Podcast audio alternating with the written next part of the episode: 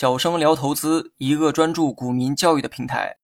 今天呢，咱们来学一下什么是量化投资。今天学习的是一种高大上的投资方式，哈，叫做量化投资。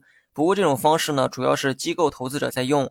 理论上呢，散户也可以采用量化投资，但由于这个条件所限，量化投资本身呢并不难，难就难在投资结果啊没有任何保障。投资呢，无非就是买或者是卖，但这些操作要基于一定的分析或者是判断。过去这些工作呢都是由人来完成，而量化投资呢则是把这些工作交给了计算机，让计算机去分析市场并给出交易指令。新手听起来呢可能会觉得不可思议哈，但事实呢的确是这样。在国外呢，量化投资啊早已不是什么新鲜事儿，而国内呢还有较大的进步空间。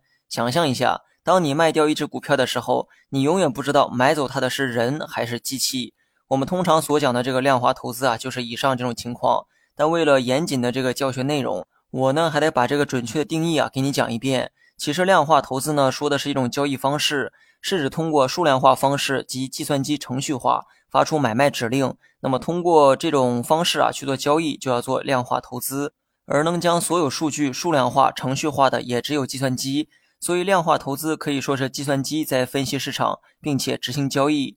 如果是人在做这个投资，任何一笔交易啊都会有依据。那么计算机又是根据什么进行的交易呢？它执行买卖的这个依据又是什么？计算机执行买卖主要的依据呢，就是量化模型。你不用把这个词汇啊想得太复杂，其实简单理解为这个模型啊就可以。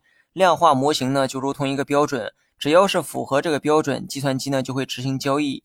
咱们呢举个例子哈，每个人的身高体重都不一样，我为了筛选出高个子人群，特地做了一个模型。模型里面呢设置好了筛选的条件。我将这个条件设定为身高一米八以上，均为高个子人群。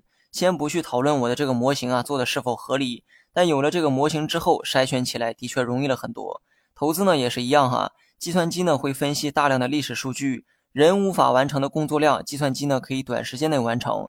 不同下的市场，不同的资产如何表现？不同的公司，不同的走势有何联系？那么这些历史中发生过的种种痕迹，计算机呢都会进行分析，从这些数据中筛选出最具投资价值的条件，将这些条件汇总之后，就会形成一个量化模型。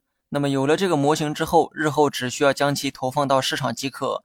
哪些股票符合哪些条件，那么计算机呢就会做出相应的买卖指令，从而实现投资收益。量化投资背后的原理啊，和人工智能很像，它能完成人类无法完成的工作。比如说，大量的浏览数据，并且分析一个人几百年都完不成的工作量，机器可以几分钟内完成。人们会忘记的东西，机器呢不会忘。一个投资者啊，无论如何专业，他的投资呢也会受到情绪的干扰，但是机器呢却不会。这就是量化投资的优势所在。量化投资呢虽然有很多优点哈，但是切记，股市中呢没有百分百盈利的方法，量化投资啊也是如此。